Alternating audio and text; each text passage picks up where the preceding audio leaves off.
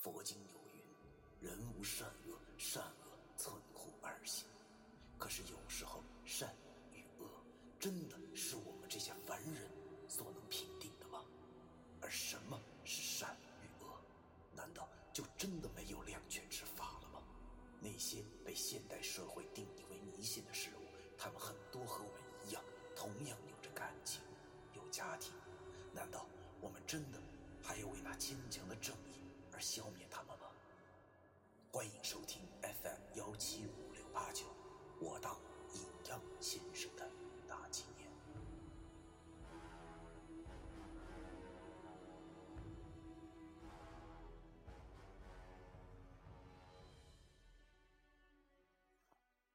第一百二十七章，毫无头绪。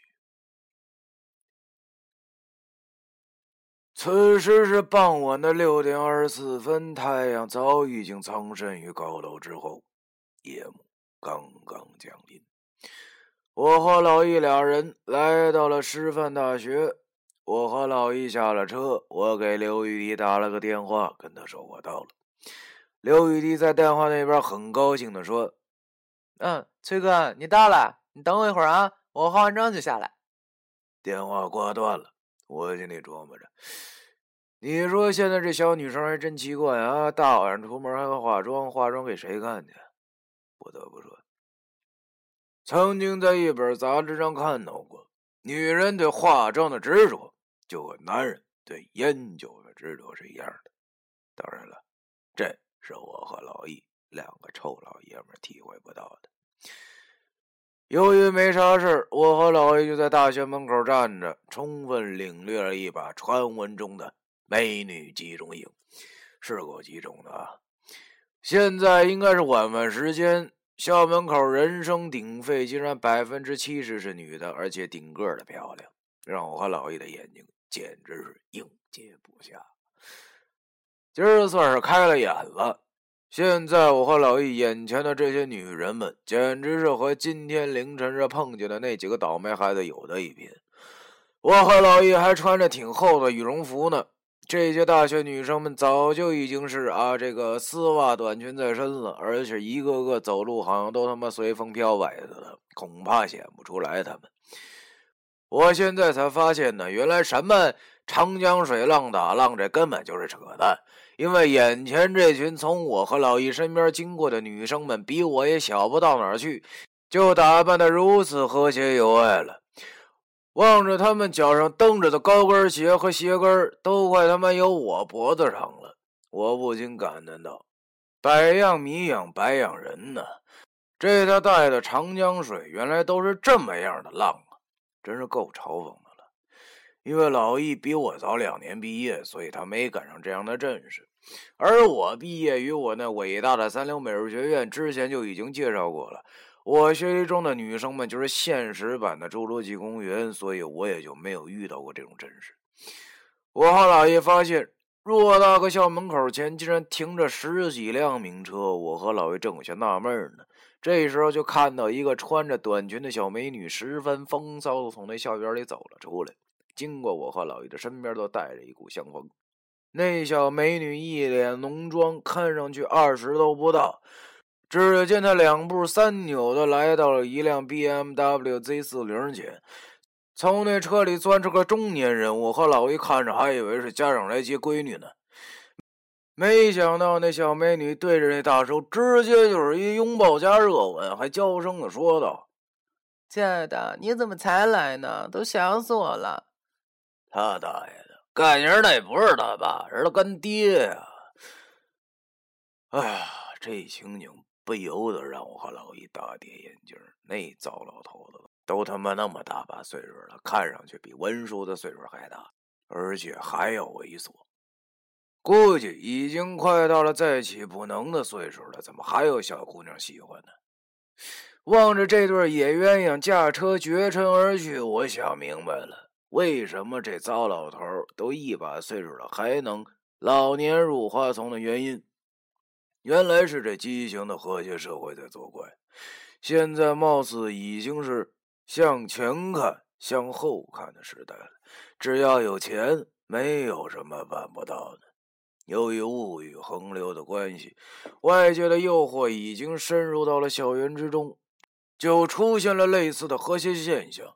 可能那些女人是不想让青春白白浪费，所以她的青春她就做主了，潇洒的蹦了一回那啥。他大爷的，真是够开眼界的了。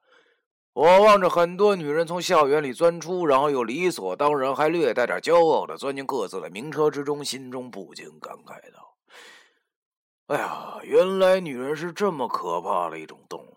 时代的发展竟然让这种事情从幕后走到台前，变得光明正大了起来。他大爷的！要知道，如果这是解放初期的话，这些人早就被拉去戴高大帽游街了。”不以结婚为目的谈恋爱都是耍流氓啊！现在好像都反了，不以结婚为目的的耍流氓都他妈大爷的是谈恋爱。这正是世间百态皆出于此，一个愿打一个愿挨，没什么好说的。说到这里，我解释一下，我并不是什么愤青儿。相对的，我忽然觉着下辈子如果做女人的话挺好。正当我和老易望着那些个美女一个个走出校园，奔向美好的夜生活的时候，我感觉到我的肩膀被人轻轻的拍了一下。回头一看，只见刘雨迪这小丫头正俏生生的站在我身后，抿着个小嘴对我笑着。她对我说：“看什么呢？那么入神，都没注意到我来啊？”我有点尴尬的笑了笑，对他说。刚才啊，我看那边有只鸡，呼的一下就飞了过去。啊，对了，那个给你介绍一下啊，那老易，易星星，我的好哥们儿。我把老易介绍给他。要说老易这个人，好像天生对美女就没有抵抗力，而刘雨迪长得也确实挺水灵的。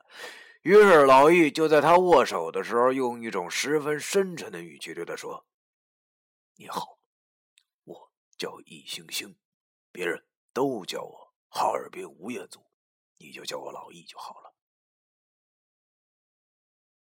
我望着这哈尔滨吴彦祖，满脸尴尬，心想这老小子也不知道换个问候语，竟然把他那老一套都他妈搬出来了。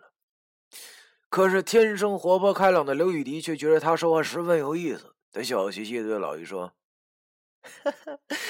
你好，老易，我叫刘雨迪，你就叫我小迪好了。”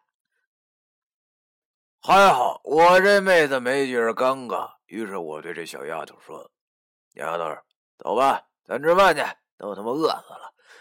对了，这附近有什么好吃的呀？”小丫头笑着对我说：“走了，走了，走了，走了，走了。你有钱，你还愁没地方吃去？”他这话说的挺对。要说大学附近有三多啊，饭店、旅店、洗澡按摩。刘雨迪带我和老易到了附近一家火锅店，点了个鸳鸯锅，要了几盘牛肉、鱼丸、青菜之类，又点了六瓶啤酒。我没想到刘雨迪这小丫头竟然这么能喝，简直跟我和老易不相上下呀！两瓶啤酒下肚，小脸红扑扑的，但是什么事都没有。看来沟通还是要在酒桌之上的。啊，两瓶啤酒的功夫，他和老易依旧熟络了。我们三人没有什么顾忌，性格也都差不多，大声的说笑着。于是我又要了六瓶。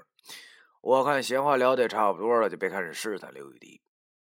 哎呀，哎呦，这丫头啊，哎，你这学校怎么样啊？女生这么多，平时就有没有什么稀奇的事发生？不正常那种事儿啊？刘雨迪从锅里夹起了一根青菜，然后对我讲。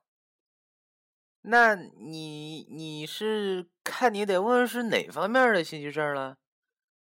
他大爷的，这个我怎么问呢？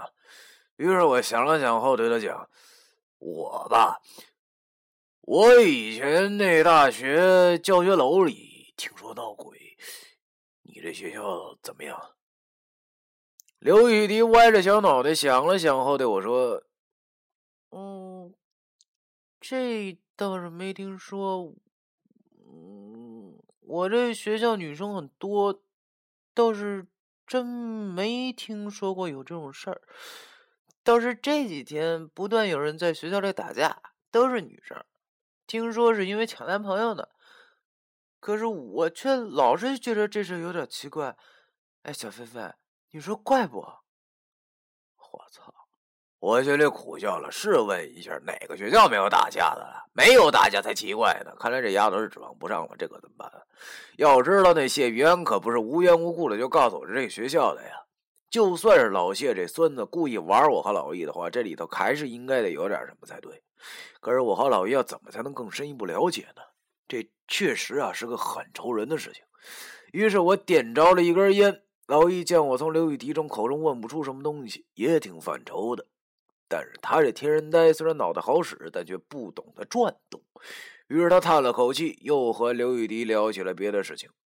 我望着老易，心里苦笑着想着。这老小子还挺能侃的。他正和刘雨迪谈他大学那会儿，不好好上课，成天到别的学校兄弟寝室过夜，白天蹭他们饭。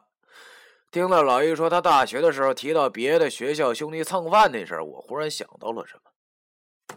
哎呀，对呀，我不是有一个星期的假吗？啊，为啥我不来这学校陪刘雨迪上课呢？是吧？多好的机会呀！要知道现在的大学，那上大课的时候，好几百人一个教室，根本没人知道你是不是这学校的。我大可以这么潜入进来，然后悄悄打听啊。想到这里，我心中一阵大喜。谁说易星星是天人呆？他简直他大爷就是一鸡巴天才啊！但是我不能表现的太激动，于是我倒了杯酒，对刘雨迪说：“来来来来来，哎呀，丫头啊。”上次去你家，我刘二叔跟我说，让我看看你有没有认真上课。这两天逃课了没有啊？刘雨不清楚我为什么突然冒出这么一句话来，于是他问我：“没有啊，逃课干什么？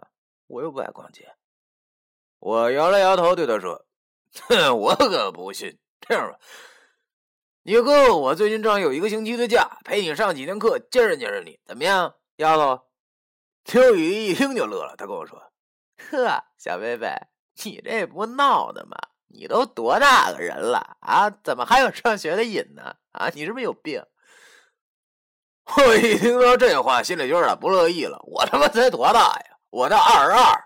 要知道以前我那寝室大哥老王，在我这岁数的时候，高中还没毕业呢，好吗？但是我也不好跟他解释啊，坚硬的不行，只能来软的了。于是我马上换了一副渴求的脸，可怜巴巴的对他说：“哎呦，妹子呀，不瞒你，我是看你们学校啊这么多美女，你看哥哥我现在还光棍一根呢，就让我在你这陪你两天，过过眼瘾总成吧？啊，你看怎么样？这么着，你这几天饭钱我全包了，行不？”老一听我这么一说，顿时明白我要做什么了。只见他对我说：“嗯，那那那我也来。”我心想：“我操，大哥，你想来哪儿啊？不上班了？你要是老请假的话，你一定会被那老叉林叔给开除的。那倒是可就鸡巴麻烦喽。”于是我跟他说：“老易啊，你总请假没事啊？”老易对我说：“我不请假呀，林叔给我放了一个星期的假呀。”他说：“有人请他去外地看风水了呀。”听他这么一说，我有些吃惊的想到：“我操，不是吧？这么巧，文叔回老家的同时，林叔也外出了，而这恰巧又是我和老姨最需要时间的时候。难道这其中有什么关系吗？”我脑子里浮现出了文叔那副猥琐的模样，叹了口气：“哎呀，不可能的，不可能的，恐怕这只是巧合而已吧。”就文叔那那一那那老神棍，除了钱和斗地主之外，他能知道个屁呀！